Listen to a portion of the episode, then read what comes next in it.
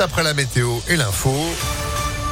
Sandrine Ollier, bonjour. Bonjour Phil, bonjour à tous. À la une, J-2 avant le premier tour de l'élection présidentielle. C'est le dernier jour pour convaincre. La campagne s'arrête officiellement ce soir à minuit.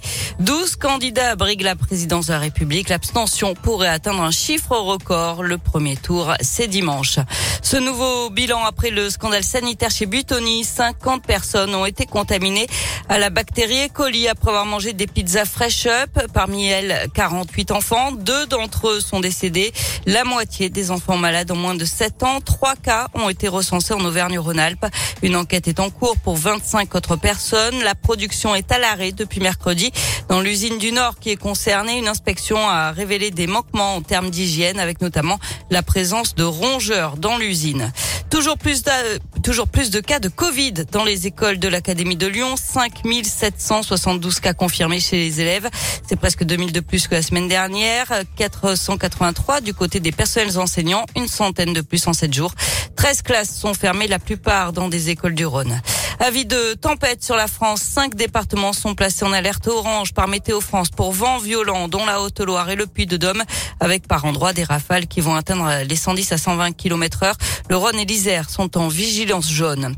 Les prix alimentaires n'ont jamais été aussi élevés dans le monde. C'est ce que dit ce matin l'Organisation des Nations Unies pour l'alimentation et l'agriculture.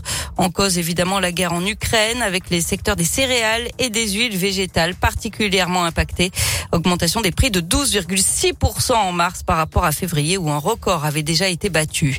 Et puis grosse frayeur ce matin à Toulouse, un déséquilibré est entré dans la cathédrale en pleine messe et a déposé un colis au pied de l'hôtel avant de prendre la fuite. La cathédrale a été évacuée.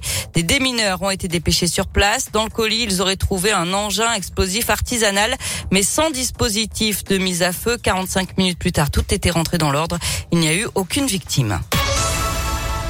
On passe au sport avec du basket et un dernier revers pour boucler une saison galère. L'Asvel a terminé son aventure européenne hier soir par une défaite au bout du suspense face à Milan à l'Astrobal. Score final 80 à 81 pour cette ultime journée d'Euroleague.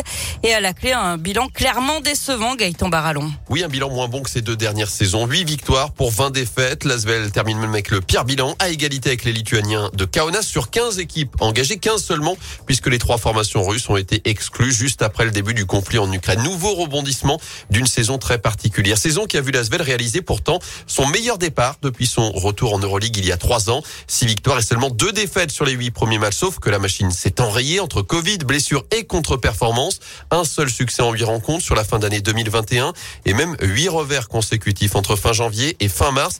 Malgré tout, l'Asvel s'est encore offert quelques succès de prestige pour le retour du public cette saison à l'Astrobal, que ce soit face au CSK Moscou, encore l'EFS Istanbul, le tenant du titre. Maigre consolation en attendant des jours meilleurs. Le club de Tony Parker a le temps de construire avec sa licence permanente désormais et l'arrivée de l'Arena et ses 12 000 places à Dessine près de l'OL Stadium. Ce sera pour fin 2023. Et autre déception pour l'Asvel cette saison, l'élimination en quart de finale de Coupe de France. Il reste encore un titre à défendre, celui de champion de France, avec un déplacement à Orléans dès demain après-midi. Puis du foot, retour à la Ligue 1 pour l'OL après son match nul hier soir un partout contre West Ham à Londres en quart de finale allée de la Ligue Europa. Lyon se déplace dimanche à Strasbourg à 19h pour la 31e journée de championnat. Et puis le match retour, du coup, bah, ce sera la semaine prochaine et vous y serez grâce à Impact FM, tous en tribune pour soutenir l'OL, certes, mais pas seulement. On parlera aussi d'Asvel ou encore le Loup.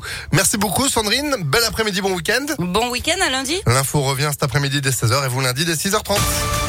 Météo Lyon.